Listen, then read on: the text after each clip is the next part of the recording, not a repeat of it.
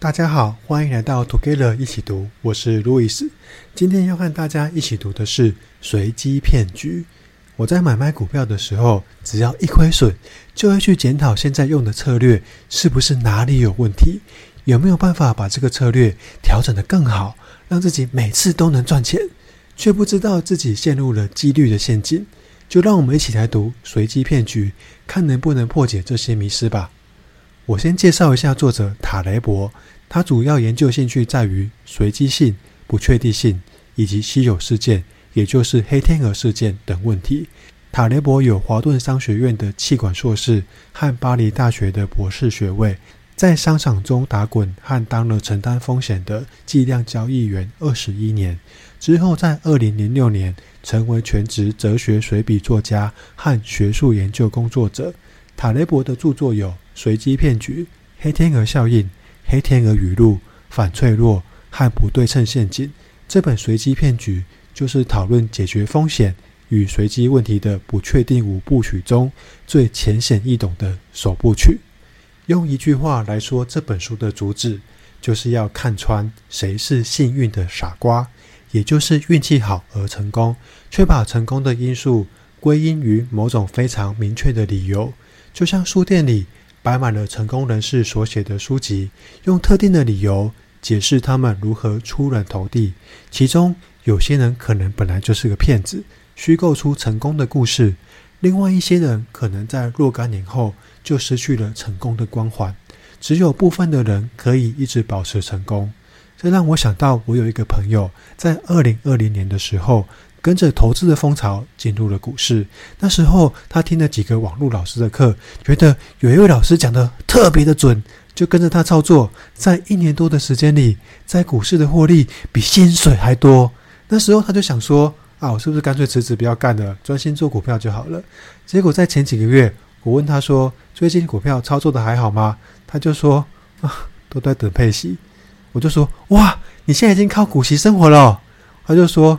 哦，不是，是都被套住动不了了，只能等股息。所以在前两年做股票赚钱，到底是靠技术还是运气呢？要怎样才能知道一个人是不是真正的成功呢？塔雷伯说了一个寓言故事：利底亚国王克洛伊斯是他那个时代最富有的人。据说古希腊的立法者梭伦曾经去拜访过他。梭伦这个人强调尊严，性格内敛而耿直。为人谦卑且节俭，梭伦并没有对克鲁伊斯的富有以及周遭灿烂炫目的财宝表现出一丝惊讶的神情，更没有说恭维的话。克鲁伊斯对梭伦视若无睹的态度非常生气，想方设法要得到他的赞美。克鲁伊斯问梭伦说：“你有认识比自己更快乐的人吗？”梭伦说：“他知道有个高贵的人死于战斗。”克洛伊斯不肯罢休，继续追问，但梭伦举的例子都是那些已经死去的英雄人物。克洛伊斯终于忍耐不住，直接问梭伦说：“难道你不认为我是天底下最快乐的人吗？”梭伦说：“看遍人世间无数的悲欢离合，见过那么多不幸，再没办法单单因为眼前的荣华富贵而傲慢张狂。”也没办法因此赞美一个人快乐，因为那种快乐可能说变就变，未来的事情会如何难以预料，各种情况都有可能发生。只有受到上天眷顾，直到临终还快乐的人，或许才能说他真的快乐。这里让我想到漫威电影的绯红女巫，一开始出场的时候是反派，后来洗白加入复仇者联盟。却又在《奇异博士二》里面短暂黑化，所以不到最后，真的比较难去评断一个人是好还是坏。后来，波斯王居鲁士击败了克洛伊斯，准备将他活活烧死。克洛伊斯在临死前高声呼喊：“梭伦，你说对了。”居鲁士不解，问克洛伊斯为何会有如此奇怪的呼唤。克洛伊斯提起梭伦往日的警语，居鲁士内心一震。不禁想到自身也是命运未卜，便决定赦免克罗伊斯。这虽然只是一个虚构的历史事件，但梭伦聪明绝顶，懂得其中的含义。靠机运得到的东西，也可能经常出乎意料被机运迅速收回。反过来的情况也值得探讨。不靠机运得到之物，比较不会随机起落。接下来，塔雷伯讲到两个交易员的故事：尼洛与约翰。尼洛是作风很保守的一个人，非常厌恶风险。他的操作目标不是追求最高的利润，而是极力避免阵亡。阵亡就是赔钱赔太多，赔到被扫地出门，赶出这一行。但也由于他非常讨厌风险，所以获利不如其他的华尔街交易员，收入也相对较低。但是对一般人来说还是很高了，平均年收入大约有一百万美金。尼洛的家对面是相当大很多的高收益交易员约翰的家。约翰比尼洛年轻五岁左右，而且投入这一行的时间相对较短，收入却至少是尼洛的十倍。让约翰对尼洛有种狗眼看人低的感觉，甚至是视若无睹，让尼洛很不自在，也考虑是不是要更加鞭策自己来寻找正确的机会，甚至认为他也应该要去买卖高收益债券，这样一定可以做得比约翰更好。但尼洛看过太多的交易员，在很长的一段时间内，每个月都是赚钱，却在短短几小时中。赔掉过去所有累积利润的好几倍。理性思考之后，尼洛还是决定维持自己的交易方式，并认为约翰有一天一定会一无所有。一九九八年九月，终于证明尼诺是对的，约翰丢了工作，这让尼诺觉得太开心了，因为自己的信念和方法都被证明是对的，不必在别人变得有钱的时候质疑自己的交易风格不对。因为他们误解了随机性和市场循环的结构。如果尼诺必须重过同样的人生几百万次，遭遇厄运的样本路径会很少。但由于作风保守，受大好运气影响的样本路径也会非常少。所以，尼洛如果必须重新过好几千次他的人生，那么可能出现的收入范围高低一定相当有限。塔雷伯又说了一个简短的故事来说抗随机性。有两个邻居，警卫张三中了纽泽西州的乐透大奖，搬到有钱人的社区去住。牙医李四相较中了乐透的张三不是那么有钱，但是他三十五年来每天工作八小时的一直替人钻牙齿，虽然有点沉闷无趣。但如果必须重过好几次同样的人生，那么可能出现的收入结果高低范围也一定相当有限。至于张三，如果人生必须重过一百万次，那么他几乎每一次都会回去当警卫，而且会一直买彩券，却有去无回。他的一百万次人生，可能只有这么一次赢得纽泽西州的乐透大奖。所以我们必须同时考虑。已经发生过和没有发生的可能结果。大部分人认为几率是用于探讨将来可能发生的事，不是针对过去已经发生的事情。已经发生的事情，几率就是百分之百，也就是确定发生的。但是大家可以思考一下，如果我们的人生重来一次的话，会跟现在一样吗？我想到前几天我家里的臭氧机有一个零件掉了。必须拆掉上面的十颗螺丝，把盖子打开后，才能把掉下来的零件给装回去。我第一次拆的时候，那个螺丝卡得很紧，我大概弄了两三分钟，我就觉得啊，这个工程可能有点困难。等我哪天有空的时候再来处理它好了。就这样过了一个多星期，我终于找了半小时的空档，打算好好处理它。结果那十根螺丝其实只有两颗比较难处理。后来我只花了十分钟就搞定了，所以如果我第一次选到的是好拆的螺丝，可能我第一次就解决了。假设有一个无聊至极的企业大亨突发奇想，提议以一千万美元跟你对赌俄罗斯轮盘，他准备了一把可以装六发子弹的左轮手枪，随机装了一颗子弹后，对准你的头扣下扳机，如果你没死的话，就能获得一千万美元。你有六分之五的几率成为千万富翁，有六分之一的几率则需要写訃文。但现实生活中，我们只能看到一个历史。就算我们幸运的在俄罗斯轮盘中赢得了一千万美元，相比刚刚牙医理事钻牙齿赚得的一千万美元，价值也是不一样的。但现实远比俄罗斯轮盘还来得恶毒，因为它可能在扣了几百发甚至几千发扳机后，才射出一发致命子弹。当我们在试射几十次都没事之后，就产生了虚假的安全感，却忘了里面还有一颗子弹。再来是我们无法明确知道现实生活中这件事情的风险几率是多少，可能不知不觉就玩起了俄罗斯轮盘，然后就忘了风险。就像汽车保险一样，虽然我觉得自己开车蛮小心的，但我还是在买新车的时候就买了乙式险。第一年大概就要五万多块，感觉蛮贵的。到现在第六年也是年年买没用过，但是我只要想到路上的三宝和可能被不明物体打到，我还是乖乖的每年都买。我们因为知道了一件事情是怎么发展的，而高估了自己在这件事情发生的当下所知道的事，这就是事后诸葛骗物，也就是我们可能常常听到有人说啊，这件事情。如果我来做的话，我一定会做得更好，或是说啊，他只是运气好啦。如果我当初有这个机会，成功的就是我了。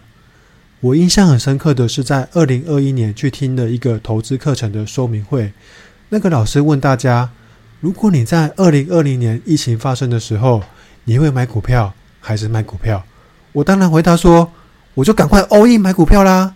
结果忘了股市是先跌后涨。那我可能在第一波下跌的时候就赔光了，实在是太惨了。所以有时候你的感觉和事实真的会差很多。塔雷伯在书中也常常抨击记者，认为大部分的记者都无条件称赞《富比士》杂志五百大亿万富豪，只是因为看到了他们所获得财富的成果，却没有去探究这些财富是怎么来的。塔雷伯列出的十八个句子。只要随机选出五个，再串联修饰一下，就可以成为成功者或是执行长所说的话。我选了五个句子组成这句话：我们要照顾客户的利益，员工就是我们的资产。我们要发挥自己的长处，并且改善缺点。快乐的员工才有生产力。我们要承诺追求卓越。哦，我觉得这句话跟我前老板说的话有百分之八十七的相像。这也让我想到在网络上看到的唬烂产生器，只要输入主题，就可以产生出一千字以内看起来好像还不错的文章。但也让我去思考，到底什么样的话说出来才是有内容的？有一次我和前老板聊天的时候，说到一个客户，我就说：“哇，他看起来很有钱诶，真的是一位成功人士。”我前老板就问我说：“那你认为？”金钱是衡量一个人成不成功的唯一标准吗？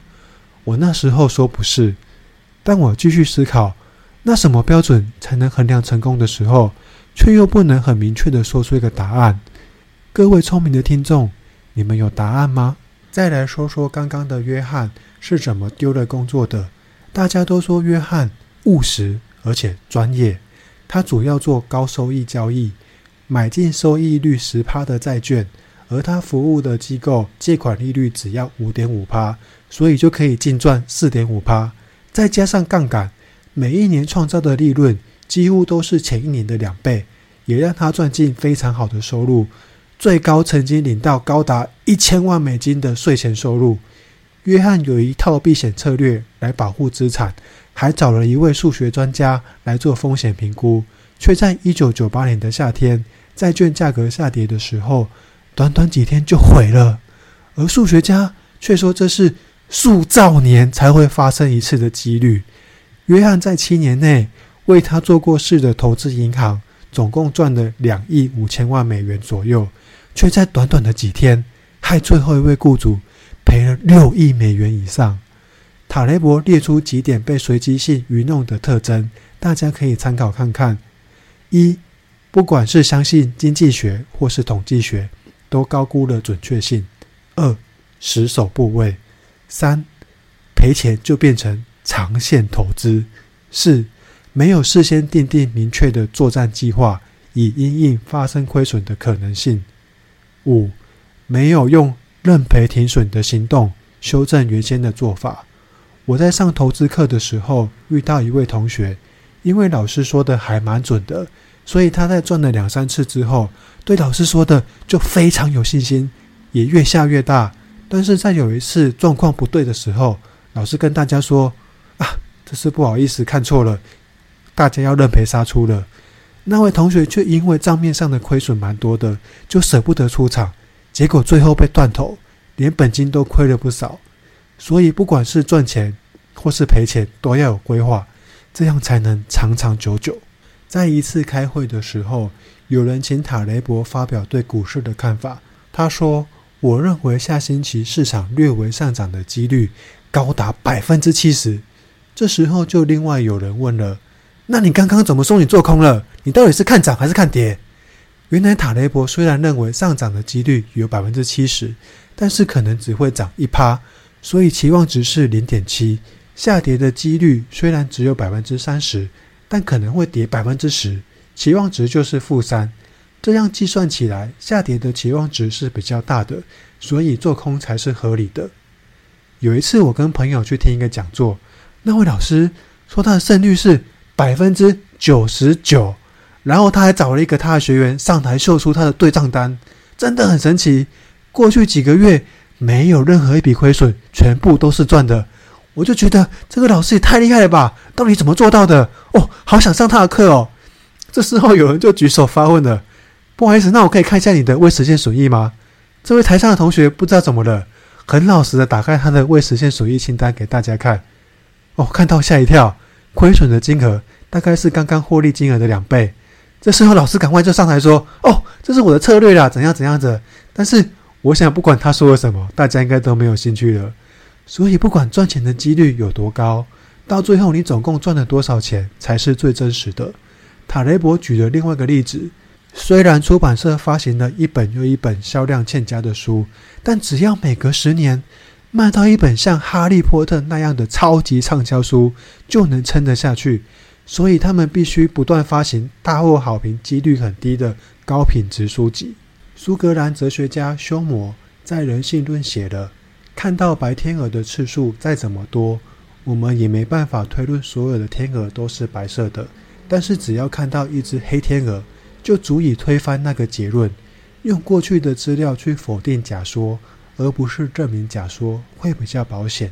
如果单纯解读过去的资料，可能获得以下的观察问题：我刚对布希总统的一生。”进行完整的统计检视，从五十八年来接近两万一千次的观察值，发现他不曾有一次死掉，所以我可以宣称他将万寿无疆，而且统计显著性很高，所以千万不能认为在过去没有发生在自己身上的事情，未来也不会发生。塔雷伯认为，只要找来无限多的猴子，让他们坐在坚固的打字机前乱敲，有一只猴子。一定能打出荷马的史诗巨作《伊利亚德》，但你会认为这只猴子能写出另外一部作品《奥德赛》吗？如果某人过去的表现非常优异，你能推测他将来也能有好的表现吗？这要看他所从事专业的随机内容以及有多少只猴子。如果是一位牙医，那他考试一再猜对答案，而且毕业前。靠随机性补好几千颗蛀牙的几率非常的小。如果是一位知名艺术家，他连续创造出的精美作品，有可能是运气的产物吗？但如果是一位说自己绩效很高的基金经理人，那塔雷伯可能会电爆他。之前听过一个诈骗的手法，刚好塔雷伯在书中也有说到，你可能会连续好几天收到简讯，说某一只股票隔天会上涨。结果简讯说的每只股票隔天真的都上涨了，你觉得这太神准了。但是过了几天之后，跟你说要收费才能继续提供讯息，所以你就付了很贵的会员费。但是更神奇的是，在你付费之后就不准了。很巧的是，你朋友也有收过，但是只有第一次准，第二次不准之后就没有再收过了。原来这只是随机发出一万封讯息，五千封说涨。另外五千封说跌，第二天再从说对的五千人里面寄出两千五百封说涨、两千五百封说跌的简讯，几天之后就会有几十个人觉得说：哇，这老师太神了！塔雷伯说，如果你主动去找一万位投资经理人，找到幸运存活的经理人几率是百分之二，但如果是主动找上你的，那他幸运存活的几率可能是接近百分之百。我刚刚说了那么多的故事，像是古希腊的梭伦、两位交易员尼洛与约翰、警卫张三和牙医李四、一千万美元的俄罗斯轮盘、塔雷伯看涨却做空、万寿无疆的布希总统、大文豪猴子以及神准的简讯。你对于怎么看出幸运的傻瓜有一点头绪了吗？我在看到约翰短短几天就赔掉过去七年所有的获利的时候，内心真的蛮震撼的。不管你是多么厉害的交易员，能够一年赚一倍、两倍，甚至十倍，但你永远都只能亏百分之百，亏完就没有了。所以在做投资规划的时候，一定要想到那些自己认为不太可能发生的事情，保护好自己的本金。以上就是我跟大家分享的随机骗局内容，希望大家都有收获。如果你喜欢我们的节目，也请给我们五星好评，并且推荐给你身边也喜欢阅读的朋友。也欢迎留言写下你对自己的想法与意见。祝大家有一个愉快美好的一天，Together 一起读，与你下次见。